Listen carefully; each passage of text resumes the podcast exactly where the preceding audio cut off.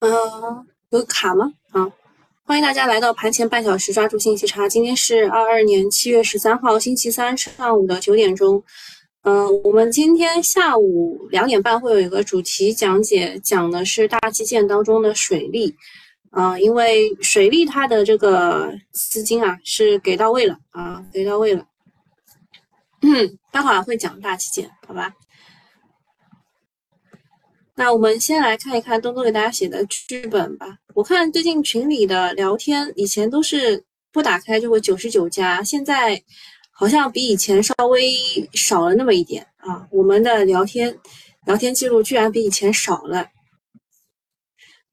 啊，东东写的剧本说，小云说，呃，指数如期大跌，周三怎么看？说一下就今天啊，东东说指数和情绪要分开来看。先讲指数，其实指数也要分开来看。上证呢，呃，如果今天再杀跌，可能会出底背离，呃，是几什么级别的底背离啊？有止跌反弹的可能，深和创就是深成指和创业板就不一定了，会继续下探，至少下午才可以止跌。今天情绪上是修复的，不做趋势，呃，不做趋势股的短线。什么意思啊？他的意思是说，昨天啊，他的那个剧本昨天写的是，昨天情绪上是修复的。如果不去做趋势股的话，短线短线效应，短线的赚钱效应其实还是很强的。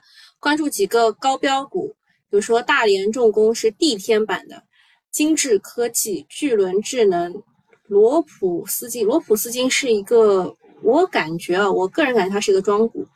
山西路桥啊，山西路桥好像是已经五连板是六连板，一下忘了，就是因为我们之前说它是这个这一轮大基建的龙头嘛，以及中通客车的走势，这是高标股啊，是什么？今天是低吸和按钮的机会。小云说：“哦哦，现在还卡吗？”发改委说要围绕交通、水利、能源等七大建设领域。推重点工程项目以工代赈啊，以工代赈啊，啊，以前还有一个对氢能源叫以奖代补，这这个话你们都听过没有？呃，国办转发这个发改委少了一个发吧？啊，应该是国国办转发改委。啊，说这这个方案就是关于在重点工程项目中大力实施以工代赈，促进当地群众就业增收的工作方案，提出围绕交通、水利、能源、农业农村、城镇建设、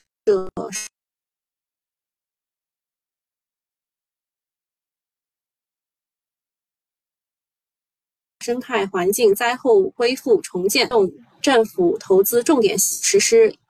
以工代赈。昨天的发改委一下子发了三个重磅文件，都剑指基建，这是非常罕见的。一个是国家公路网规划，这早上好像是八点多发的；第二个是“十四五”新型城镇化实施方案，这个好像是上午十点多，我一下子忘了。然后第三三个是盘后发的，这个推动重点工程项目。以工代赈的方案围绕交通、水利、能源等七大方向。难怪啊，昨天大基建都这么的强，像这个公路、新型城镇化工程建设、水泥建材、地下管网都是集体大涨的。其中呢，山西路桥五连板，啊，山西路桥是五连板，湖南发展三连板，浙江建投等老龙头也都涨停，板块形成了梯队炒作效应。整个大基建板块近期调整比较充分，整体估值不高。接下来赛道股如果没有回暖，那基建扩大赚，基建继续扩大板块赚钱效应，可能迎一波持续性行情，借势炒作一把。这个我待会儿这个新米团的留一下，我跟你们讲一下我的看法。我我对这个还是有一点保留的，就是它的持续性到底在哪一块有持续性，是嗯稍微要商量一下的。就是要要想一下，就是大资金是怎么想的啊？总之呢，目前各地疫情又起，要完成全年百分之五点五的 GDP 目标，稳增长是重中之重。预期三季度基建将会双位数的超预期高增长。呃，我看到有些人是说，呃，大概下半年吧，这个基建大概到百分之七啊，有些人说十啊，有些说十几啊，他这边得到的消息是双位数，就是十几了，对吧？就是好像就是上半年基建的增速只有一点六百分之一点六。那如果你要完成五点五的话，嗯，任重道远啊。目前市场主线处于空档期，基建能走多远，要关注呃湖南发展等核心股的走势。当然，刚刚也提到极致，对吧？啊，还有一个消息呢，是上海说要提升元宇宙领域数字新基建。其实上海在这一块一直是走在前前方的啊，就是元宇宙呢也讲了很久，但是最近都没有怎么涨过。然后数字经济呢，是我们这个“十四五”规划其实当中很重要的四个字，对吧？数字经济，但是也没有怎么涨。然后昨天呢，上海市人民政府办公厅关于印发《上海市数字经济发展“十四五”规划》，提出加快研究部署未来虚拟世界与现实社会相交互的平台，加强从底层到应用全链条布局，发展人机交互技术，加快智能人机交互、虚拟数字人等核心技术攻关，开展 XR，就是扩展现实。啊，不管是 VR 还是 AR，都算 XR 啊，还有 MR 这种，还有脑机接口等更具沉浸式体验的终端技术研制，鼓励打造更加丰富多元内容场景新平台，培育虚拟演唱会、虚拟偶像、虚拟体育等数字娱乐消费新业态。啊，这个上海已经开始搞这种虚拟的东西了。上海疫情后的经济复苏发布了三大行动方案。呃，包包括了绿色低碳、元宇宙，还有智能终端。那么，元宇宙和数字经济是被大家提到比较多的。到二零二五年，元宇宙相关的产业规模要达到三千五百亿元，数字经济规模三万亿，占全市的生产总值比例要大于百分之六十。这个目标还是挺大的。元宇宙产业逐渐落地，可以关注四条主线。一个是数字藏品，呃，这个你你们有去抢过吗？我反正是没有抢到的。第二，AR 硬件设备，然后第三个是虚拟数字人，第四个是 IP 内容方面的，啊，它括号里面的就是他提到的个股，我就不念了啊。另外呢，游戏版号年内第三次发放，一共六十七款获批。中青宝、游族网络等在列，距离上一次相隔三十五天，说明游戏版号冻结或松动，未来有望实现每月发放，对游戏板块是一个利好，有利于整体的估值回升。稳健的投资者可以看一下游 T 游戏 ETF。呃，当然这一次啊，这一次这个腾讯又没有拿到这个 批文。今呃昨天呢，这个数字经济。哦，不对，应该是今天啊。今天数字经济、元宇宙、网络游戏等可能会冲高一下，但是根据历史走势呢，这几个板块都是渣男，持续性呢也不是很好，所以冲高回落的概率比较大，谨慎追高。昨天还有一个热议的新闻，就是这个喜酒的问题啊。呃，茅台呢，其实是控制了很多家的酒企啊，它不是仅仅只有贵州茅台这一个一个酒的。那么喜酒，呃，一个是茅台，还有另外一个就是大家知道的就是喜酒。这些年呢，喜酒一跃而起，从二零一零年销量的十个亿，到今年有望冲击两百亿销量，已经快要跻身于白酒的第一梯队了。那么其实，在之前。啊，在之前我们是知道的，其实不光是基建、电力两条线看谁持续性好，购票人其实你跟我想的有一点点像，但是我我待会要还是要再讲一下，就是要往哪个方向去想，好吧？呃。就是不光光是就之前啊，之前你们也知道恒大这个事儿，恒大就是一直心心念念想要借壳深深房上市，对吧？后来没有成功。其实白酒也是的，白酒呃有一个好像不成文的这个内部规定，就是不能上市啊。就是白酒企业最近很少有上市的了，所以大家都一直想要借壳嘛，白酒企业一直想要借壳去上市。呃，那么呃喜酒呢，这个动作做出来是。是有有可能是想要上市的动作。对，茅台集团无偿划转喜酒百分之八十二的股权给了贵州的国资委，无偿划转啊，就是零元直接拿去吧。之前喜酒是冲击过上市的，呃，但是证监会的相关规定说它涉及到了同业竞争，同一集团不能有两家上市公司，于是呢，上市计划终止了。这一次喜酒公司离开了茅台集团，就不是在同一个集团下了。估计是要谋求单独上市，难怪呢。昨天中瑞股份涨停了，它进入了喜酒的供应链，A 股的聪明资金无处不在呀。你看中瑞之前都跌成啥样了？呃，很多人关心说这一次剥离对于茅台这个股是好，呃，是利好还是利空？如果你想的是喜酒能够并入到上市公司，嗯，这个就肯定是利空，因为它剥离出去了嘛。但是剥离也是一个好事情，就是茅台可以一心一意把贵州茅台打造成一支强者越强的王牌军，所以算是双赢吧。呃，我只能说，呃，贵州的国资委应该最近不差钱吧？啊，再讲一下新能源赛道，这两天有很多幺蛾子。首先是周末，这个这个总龙头啊，总舵主的老婆啊，就虽然现在没有联系了，但是他发了这个股评，他已经是连续第二周发股发周评了。那么他提到了这个天齐锂业是啊，已经被高估了啊，然后就就开始跌嘛，对吧？股价连续大跌，然后昨天。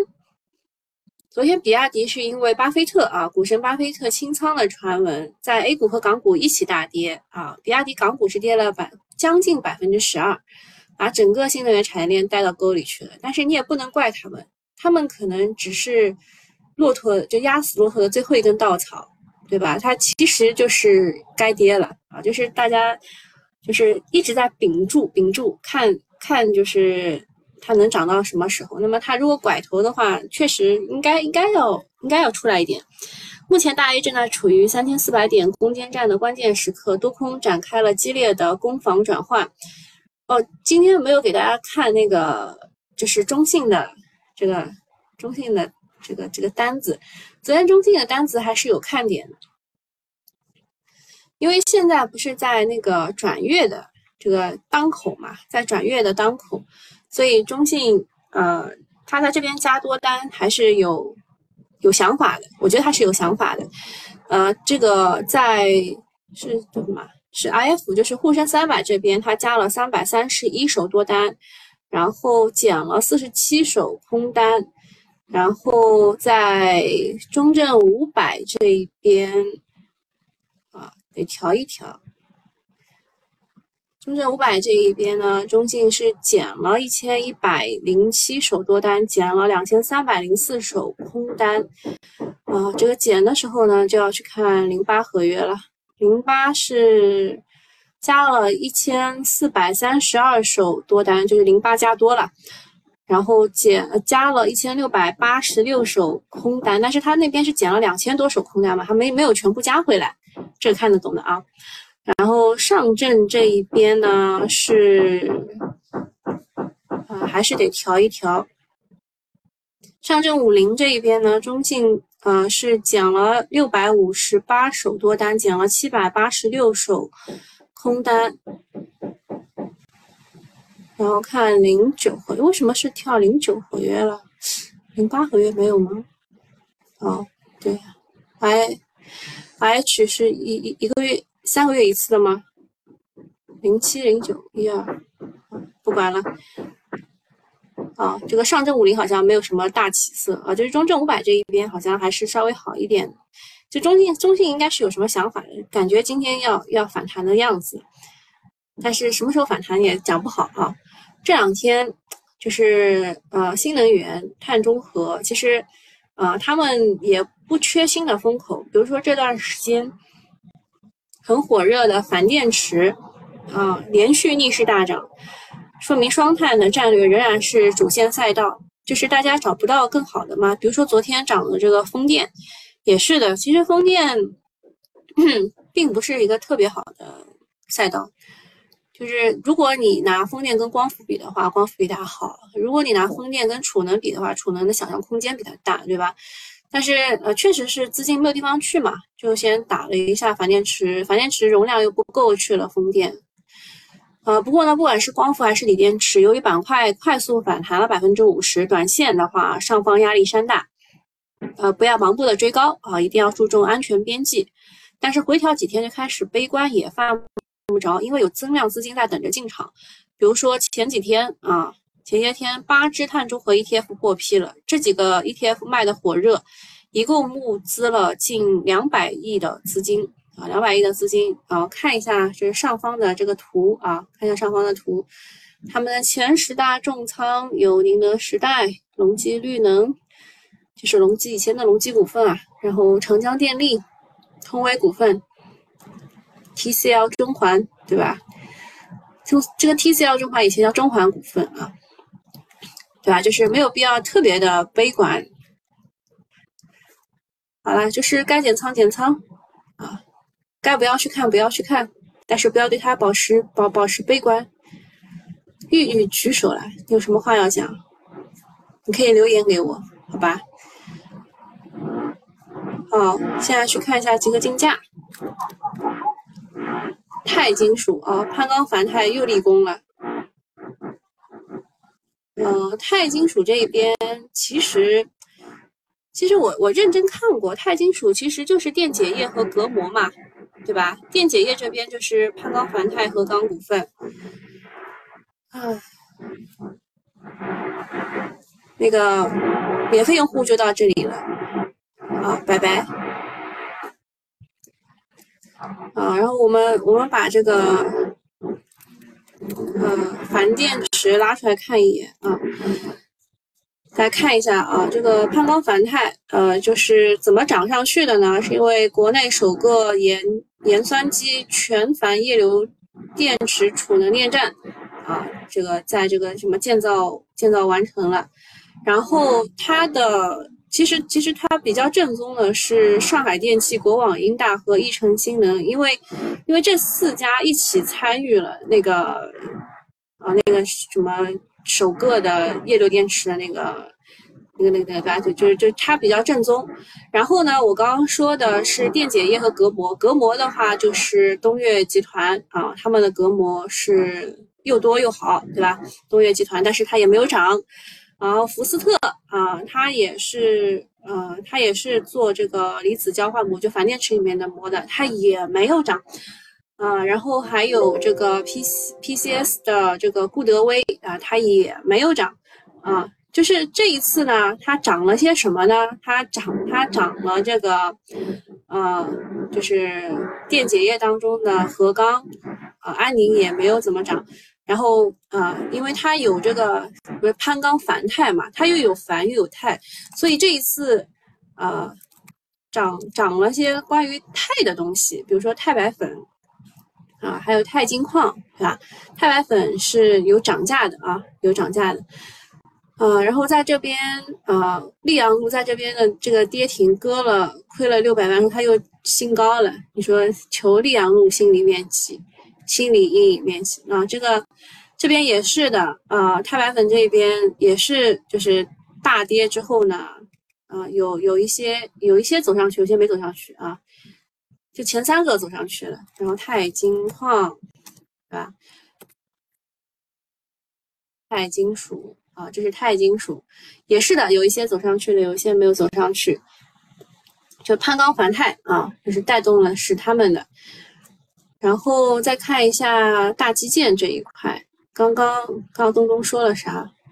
说山西路桥，山西路桥昨天是五连板，今天是继续一字板，吃独食了。我看一眼去啊，大基建都没有其他涨吗？远程办公哦，今天有一个消息说这个呃字节跳动要搞那个。什么什么，这个要要搞一个什么虚拟人什么的，然后这个彩讯股份是一个，还有一个是谁呀？还有一个找一下啊，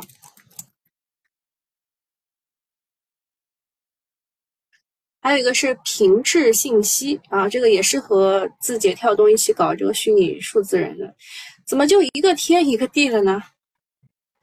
然后元宇宙这边也也没有动，这个彩讯股份，我印象当中是这样的，就是东东是想要去找这个中国软，因为他看到中国软件两连板嘛，当时，然后他想要找信创，然后他就埋伏了这个股，我也是没有想到啊，东东我也没有想到他会这样啊，恭喜你埋伏成功，就是元宇宙是讲故事的，虚无缥缈啊，确实是这样的呀。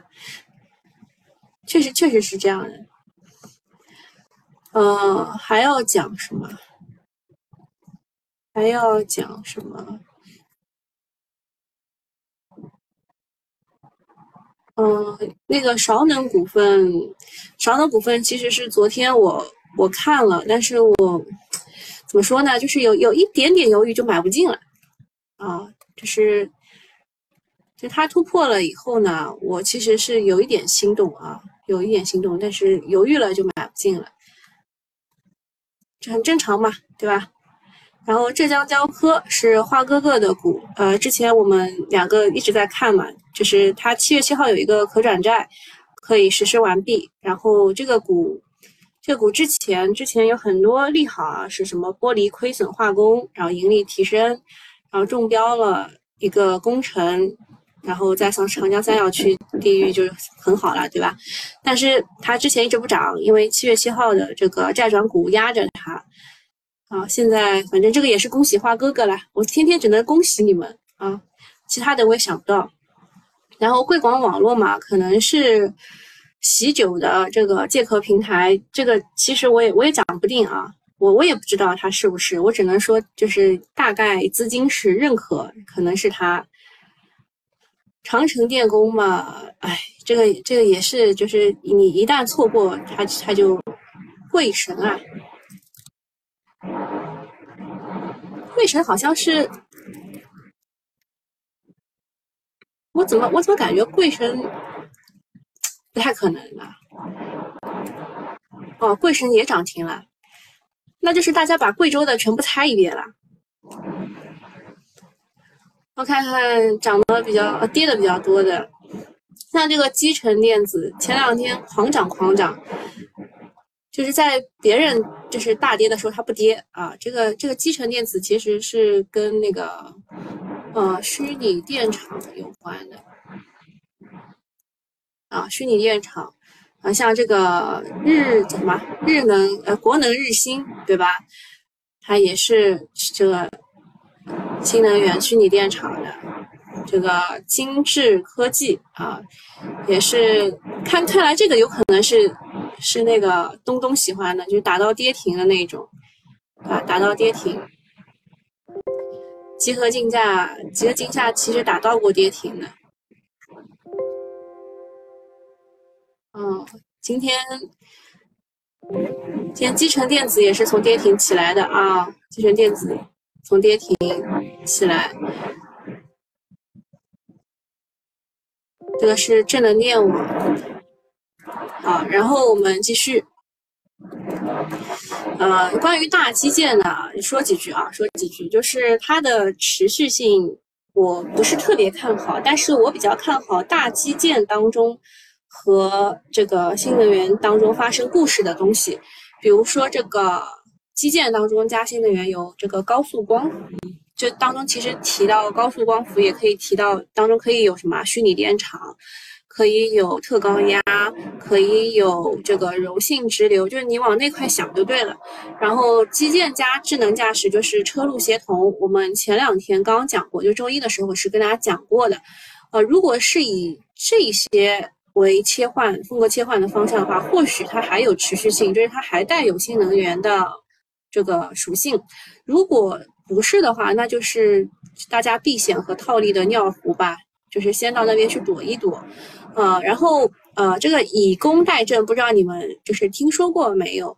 呃，据说是前前五次的以工代赈嘛，最利好的居然是游戏板块，大概就是没有工作在家打游戏。然后最近呢，这个游戏又就是每个月就是三十几天就发一批，三十几天就发一批。然后昨天我看三七互娱它的业绩也是不错的，来给大家看一下。三七互娱现在海通给的合理区间是二十七块，就是还是能涨一涨的。它的呃二二年的第二季度的净利润可以达到八点四到九点四亿元，算是挺多的。它海外的那些海内外的产品布局什么都还不错啊，就是游戏可以看一看啊，反而就是什么以以工代赈可以联想到游戏，这一点大家应该没想到吧？然后再讲一个这个车路协同，车路协同其实是周一讲的，对吧？周一讲完以后，我不知道你们有没有回看过。然后讲完以后呢，涨的是就周二涨的是深成交，你们有没有印象？涨百分之十几的，